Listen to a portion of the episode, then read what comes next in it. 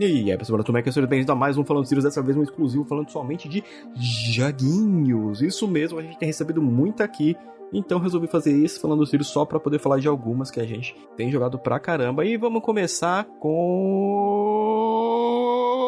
Vive no abacaxi, mora no bar, Bob Esponja, caça quadrada. Vocês já entenderam o novo jogo do Bob Esponja, The Cosmic Shake, onde ele e o Patrick conseguem as lágrimas da sereia, um artefato que pode realizar qualquer desejo ou desfazer o tempo e espaço. É basicamente isso que acontece no jogo, um jogo de plataforma extremamente colorido, muito divertido, bem facinho de você. É, às vezes você tem um irmão menor, você tem algum sobrinho que queira jogar alguma coisa junto, vale muito a pena porque é um jogo. Ah, porque o jogo é fácil e legal. Não, é porque ele é divertidíssimo, né? Ele é um plataforma, ele vai lembrar muito para quem coisa nostálgica tipo Banjo-Kazooie, Mario 64, né? Esses jogos que a gente pegava mais pra, pra se divertir, pra explorar o cenário. E eu adorei, porque, primeiro, todo legendado em português bonitinho e dublado com as vozes originais do desenho, né, da nossa dublagem brasileira, que é a que eu acho a mais divertida. Então, é muito da hora que do nada você escuta, ei, Patrick! Aí é muito legal, porque é, como tá acontecendo muita, muito, muito caos, né, na fenda do biquíni, quando aparece o, o telejornal lá do, do peixe, que eu esqueci o nome dele, ele é a voz do dublador do desenho. Então, tipo, é muito da hora. O jogo é muito bonito, muito bem feito, muito coloridaço. Muito colorido. Eu adorei. Me diverti demais jogando ele. Dei muita risada com a dublagem. Né, o Patrick sendo o sonso, que ele é a coisa mais divertida do jogo.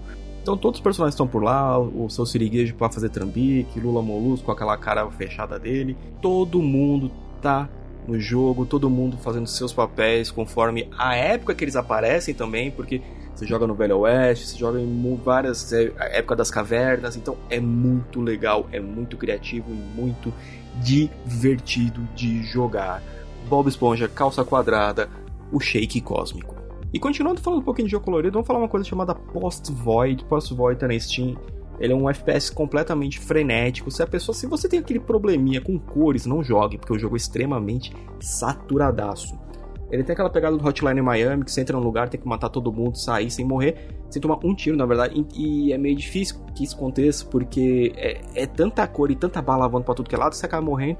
E você vê lá, nossa, eu joguei 10 segundos, matei 3 pessoas, né? Ou você apareceu na fase, já, os caras já, já te despacharam. Né? O, eu recentemente tentei testar ele junto com o Limite, o Limite assistindo ou jogando, ele não conseguiu devido à saturação. Então, se você tem problema com saturações de cores extremamente densas, tipo, cara, é vermelho, amarelo, verde, laranja, tipo, chega a doer os olhos, não joga. Mas se você já não tá muito nem aí, procede de boa, isso aí pode jogar, é divertido. Post Void extremamente frenético. E caso você tenha epilepsia, passe longe desse jogo. Pra quem sabe, aqui no podcast a gente, a gente curte pra caramba também é, beat'em ups, né? Tipo Street of Rage, Shadow of Mistara, é do D&D, bem que poderia ter, na verdade, mais um D&D de beat'em up, esse, ó, maravilhoso.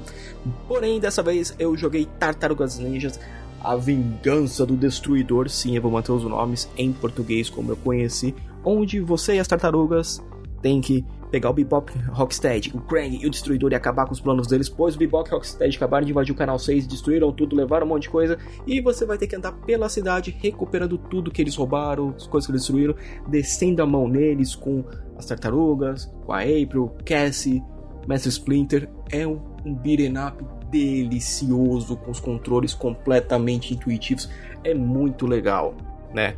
É, ele, você pode jogar ali co-op local ou online. Eu não consegui jogar o co-op local ainda, vou testar ele mais um pouquinho essa semana, que eu vou jogar com o Pombo. Mas vale muito a pena esse Tartarugas Ninja, porque, cara, lembra muito o joguinho lá do NES, que eu joguei muito com meu irmão, com meu primo. E jogar novamente a Vingança do Destruidor foi muito divertido. O jogo é lindo, todo aquele visual dos anos 80, ó, tá, tá uma delicinha de jogar. Tá uma delícia de jogar. E uma coisa que eu achei legal, ele é um beat'em que você pega os controles muito fácil. Teve uma época os beat'em os caras falaram, não, vou meter um beat'em vou colocar um esqueminha de roguelike para ficar legal e mais difícil.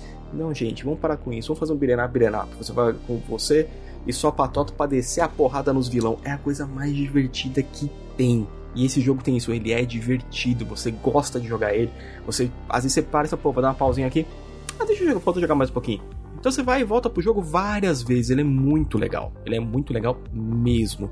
Então vale a pena você conferir Tartarugas Ninja, A Vingança do Destruidor. E para poder finalizar esse falando do Sirius, um jogo que eu tô que ele acabou de ser campanha 1 e 2 aqui na Steam.